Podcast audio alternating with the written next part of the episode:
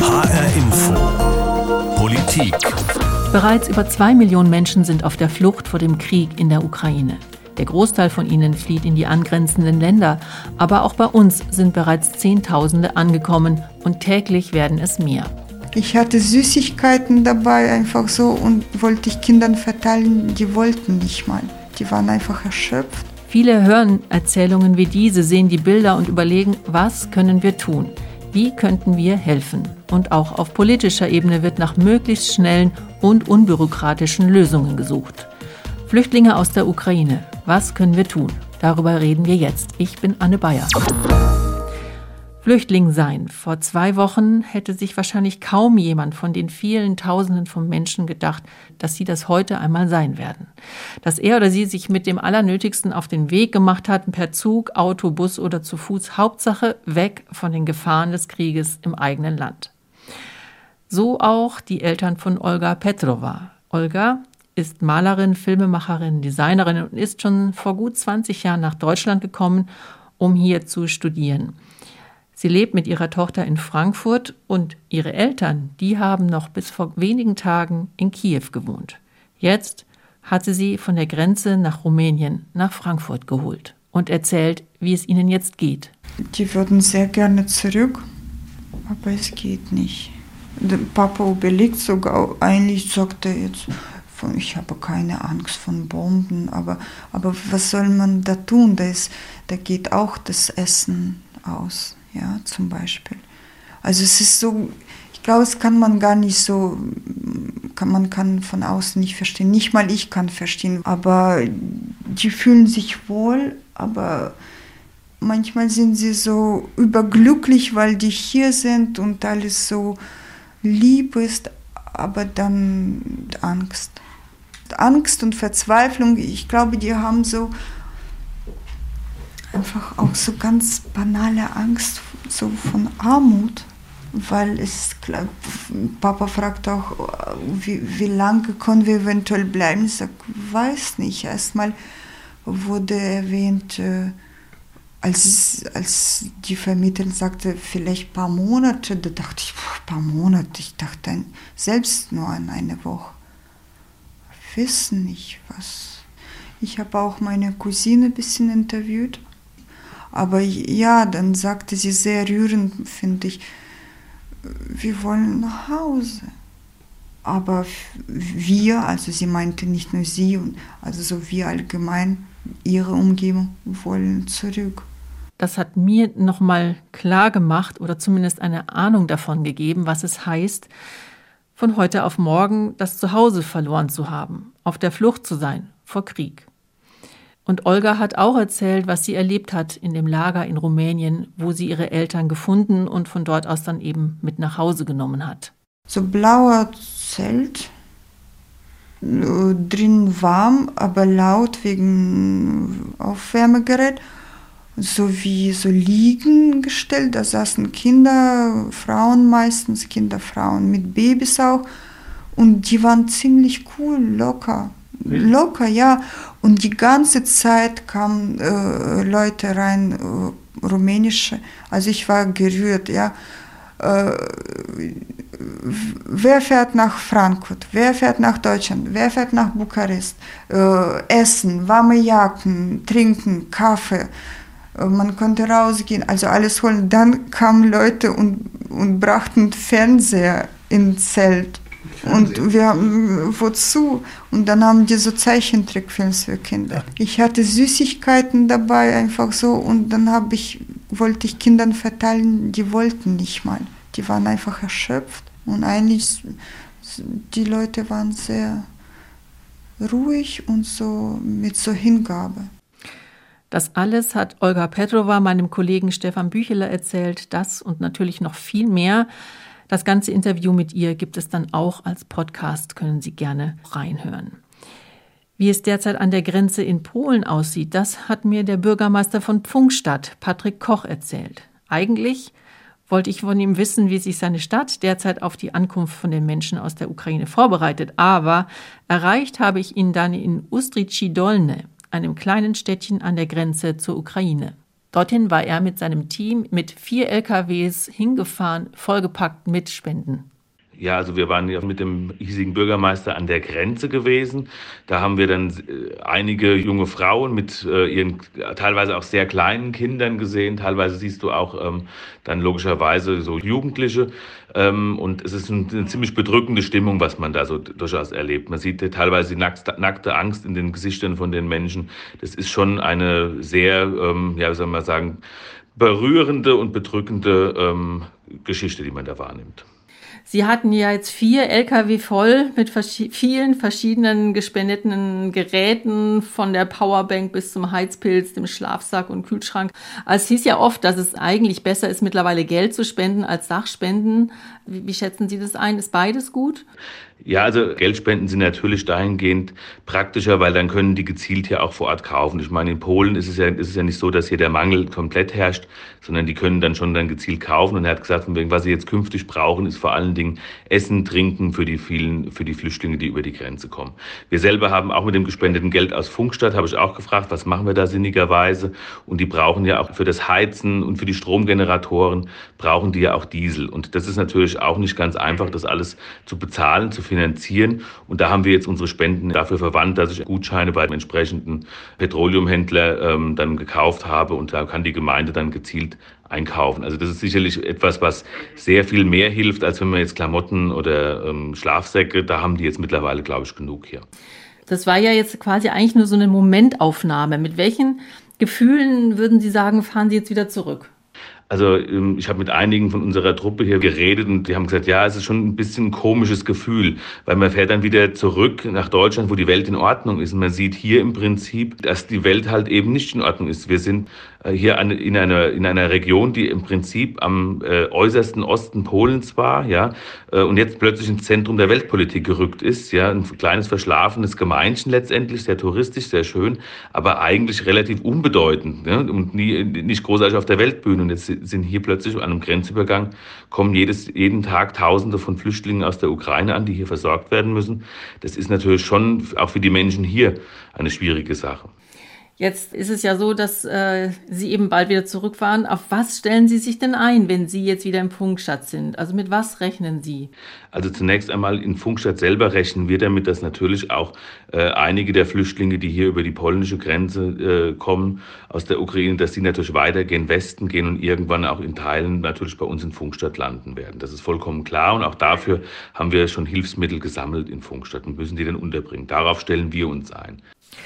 Patrick Koch, Bürgermeister im südhessischen Pfungstadt, ist also zu den Flüchtlingen hingefahren. Aber es ist eigentlich nur eine Frage der Zeit, bis er einige von ihnen in Hessen begrüßen wird.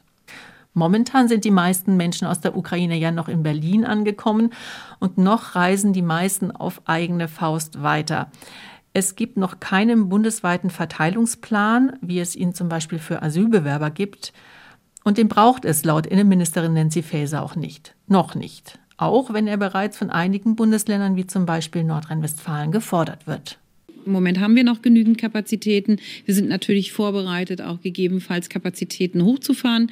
Ähm, das funktioniert sehr gut, sehr solidarisch, so dass wir da keinen starren Verteilerschlüssel gerade anlegen müssen. Und noch kommen die meisten Menschen auch privat unter, so wie eben Olgas Eltern zum Beispiel. Sie reisen zu Verwandten und Bekannten und die Hilfsbereitschaft, Menschen aufzunehmen, die ist nach wie vor riesig. Und viele überlegen auch, ob sie tatsächlich Platz machen sollten und fragen sich, geht das eigentlich so einfach? Das hat sich auch mein Kollege Johann Galwitz gefragt. Johann, hättest du denn überhaupt Platz in deiner Wohnung? Du wohnst ja in einer WG. Ja, das ist bei uns tatsächlich schwierig. Also jeder hat sein Zimmer. Wir sind in einer Dreier-WG.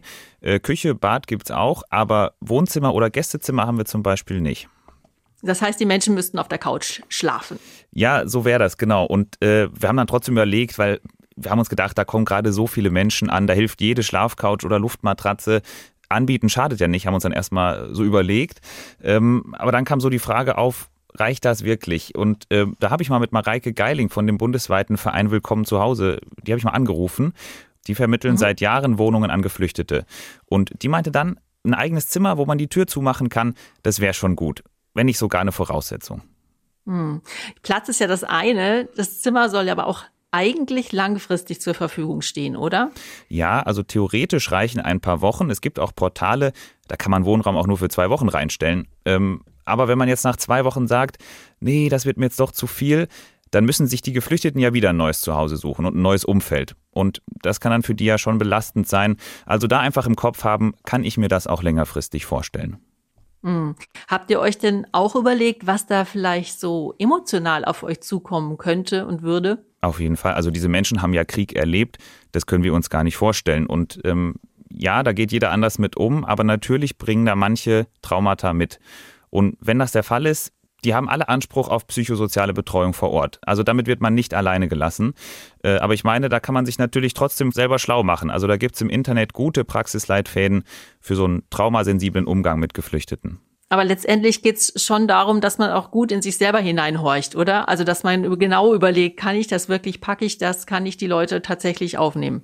Genau, also sich selbst fragen, warum mache ich das? Weil ist das, weil ich irgendwie eine eigene spontane Hilflosigkeit spüre und einfach das Gefühl habe, dass ich da was unternehmen muss? Weil wenn das so ist, da müsste man das dann nochmal überdenken. Und man sollte sich übrigens auch überlegen, was erwarte ich mir? Also da hat Mareike Geiling auch ganz klar gesagt, das ist da kein Kulturaustausch. Also man kann jetzt nicht erwarten, dass die Geflüchteten da abends mitkochen oder sich da überschwänglich bedanken, weil man die aufnimmt, weil dazu sind die vielleicht in dem Moment gar nicht in der Lage. Kann man sich denn eigentlich überhaupt aussuchen, wen man aufnehmen will? Also bei einer der größten Plattformen, die Wohnung vermittelt, Unterkunft Ukraine heißt die, da ist es so, wir würden quasi als WG angeben, was wir anbieten können und dann wird für uns ein Geflüchteter gesucht, der dazu passt. Ähm, wenn es da dann sozusagen ein Match gibt, dann ruft die Vermittlung auch nochmal beide Seiten an und checkt das. Aber jetzt wirklich selbst aussuchen oder die Geflüchteten vorher kennenlernen persönlich, das ist jetzt in den Zeiten also kaum bis begrenzt möglich. Jetzt haben wir ja immer noch Corona und nur etwa ein Drittel der Geflüchteten aus der Ukraine ist tatsächlich vollständig geimpft. Wenn Menschen jetzt aus Risikogruppen in einer WG oder in einem Haus leben, kann man das bei der Vermittlung dann auch angeben, dass das erwünscht wird, dass die Leute geimpft sind?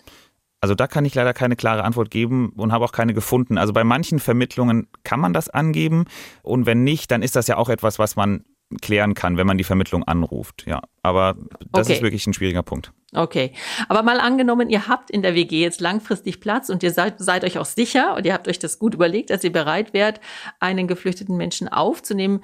Wie geht's dann weiter?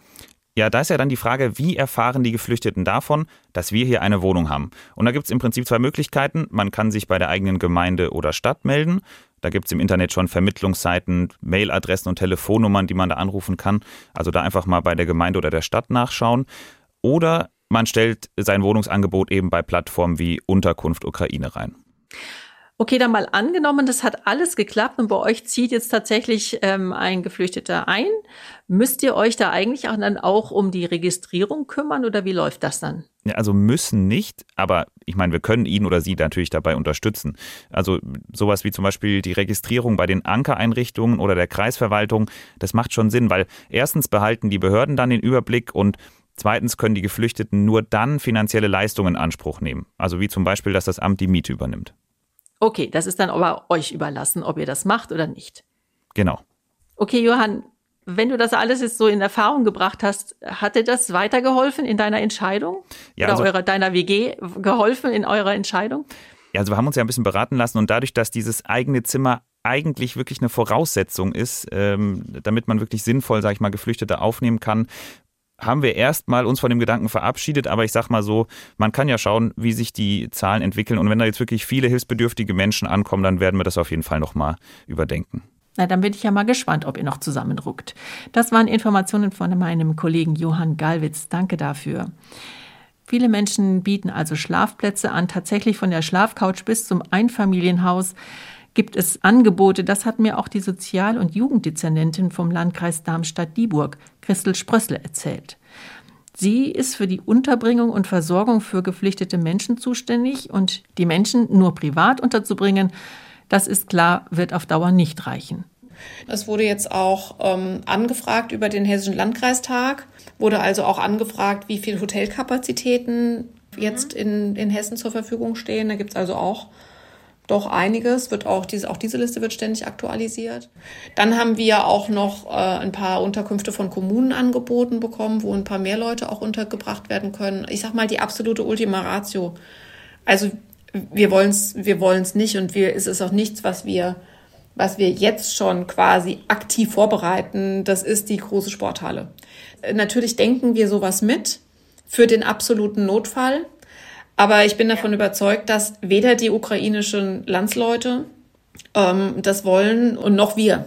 Wir möchten, dass die Menschen eben hier auch soziale Bezüge haben und am besten natürlich in der, in den Kommunen, in den Ortschaften, wo sie vielleicht auch schon Kontakte haben. Also man kann sich ja vorstellen, da wohnt vielleicht der entfernte Onkel, der hat vielleicht in seiner Wohnung selbst keinen Platz, aber vielleicht in der Nachbarschaft.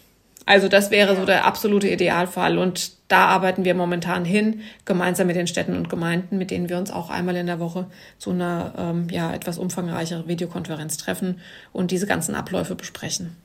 Also was ist jetzt anders als 2015, als auch schon viele Menschen zu uns kamen und, wie, und sie viel und schnell reagieren mussten? Also anders als im Jahr 2015 ist ganz klar, dass die Menschen, die hierher kommen, dass die sich zunächst einmal ohne jegliche Anmeldung 90 Tage mit einem Touristenvisum in Deutschland aufhalten können. Und dass wir, und dass auch das verlängert werden kann. Und das ist aber auch anders als in der Flüchtlingsbewegung 2015 jetzt dieses Massenzustromsgesetz gibt, wo man sehr schnell mal für mindestens ein Jahr, verlängerbar bis auf drei Jahre, Leistungen gewähren kann und natürlich auch der Zugang zu Krankenversorgung, Schule und so weiter gewähren kann. Das ist also eine völlig andere Situation als die, die wir vor sieben Jahren hatten. Und auch so von den Menschen, die kamen, was kriegen Sie von denen mit? Also wir haben ja auch hier auch schon Leute auf dem Campus gehabt, die wir dann eben entsprechend weitervermittelt haben. Das sind Leute, die, die auch Englisch sprechen, die, ähm, die hier eben auch in aller Regel Kontakte in die Region haben. Das ist auch aus meiner Sicht ein ganz entscheidender Unterschied zu der Bewegung mhm. 2015, dass die Menschen, die hierher kommen, häufig nicht zufällig in den Landkreis kommen, sondern dass die hier sind, weil sie hier Kontakte haben. Was auch noch ganz wichtig ist, habe ich noch gar nicht gesagt, nach diesem Massenzustromsgesetz können die natürlich auch sofort anfangen zu arbeiten. Ne? Was raten Sie den Menschen? Sollen sie dann erstmal als Touristen sich melden oder wäre es dann sinnvoller, sie würden sich gleich als Flüchtlinge bei Ihnen melden? Also, es gibt drei Möglichkeiten. Die eine Möglichkeit ist, Sie sind hier mit Ihrem Touristenvisum. Dieses Touristenvisum kann auch sehr unkompliziert und sehr unbürokratisch verlängert werden. So. Aber dann haben Sie keinen Anspruch auf irgendwelche Leistungen. Die zweite Möglichkeit, die aber auch nicht gewünscht ist, das ist, dass sie einen Asylantrag stellen, einen ganz normalen Asylantrag stellen. Das ist deshalb nicht gewünscht, weil man die Menschen, man will ihnen ja schnell helfen. Und man will, dass die Kinder schnell in die Schule gehen.